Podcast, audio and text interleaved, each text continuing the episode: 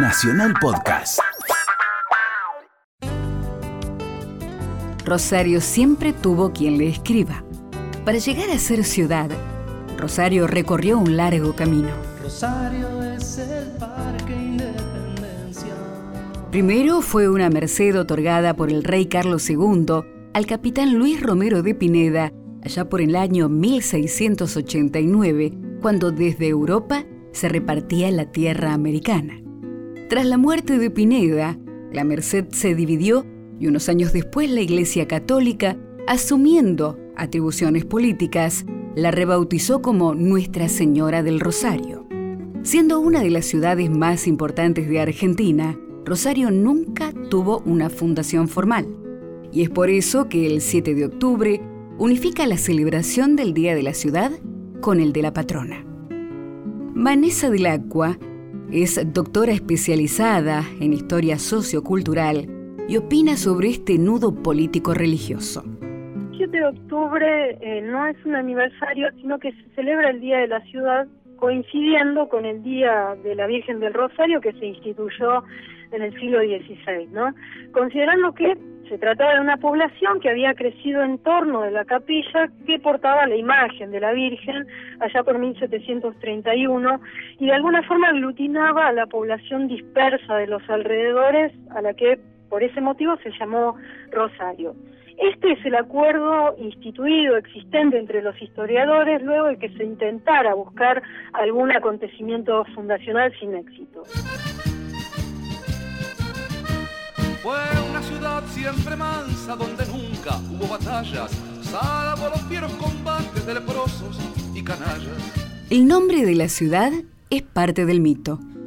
La Virgen del Rosario es la hija de la batalla de Lepanto, la misma en la que Miguel de Cervantes, el escritor del Quijote, perdió su mano.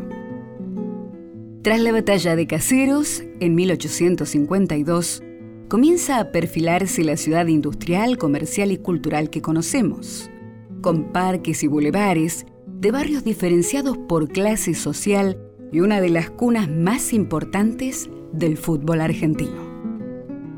Vanessa del Áquila integrante de la Universidad Nacional de Rosario, trabaja sobre la relectura del mito fundacional.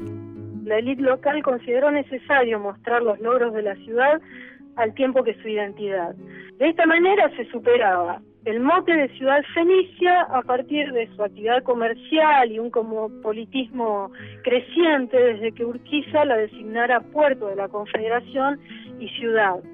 Este periodo abre una fuerte impronta liberal y laica, que luego va a cambiar en la década de 1920 al establecerse el Día de la Ciudad junto con el Día de la Virgen. Rosario siempre tuvo quien le escriba. Domingo Faustino Sarmiento instaló la primera imprenta. Su diario centenario se llama La Capital y es testimonio del enfrentamiento federal contra el centralismo porteño. Charles Darwin y Roberto Arlt llegaron a esta ciudad en barco por el río Paraná. En el siglo XX, una generación de talentos musicales con melodías que trascendieron la provincia dieron a luz a la trova rosarina. Vanessa de la Áquila reconoce que en Rosario la celebración es muy simple.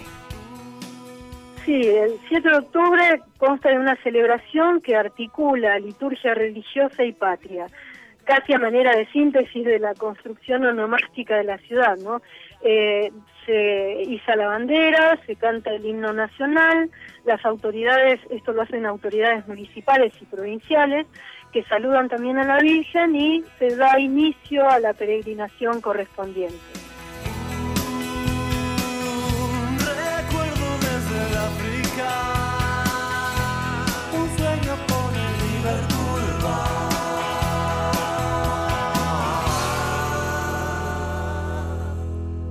Cada región tiene su historia. Vos también podés contar la tuya. Escribí a historiasargentinas.radionacional.gov.ar. Esta historia la escribimos juntos. Radio Nacional, la radio de todos.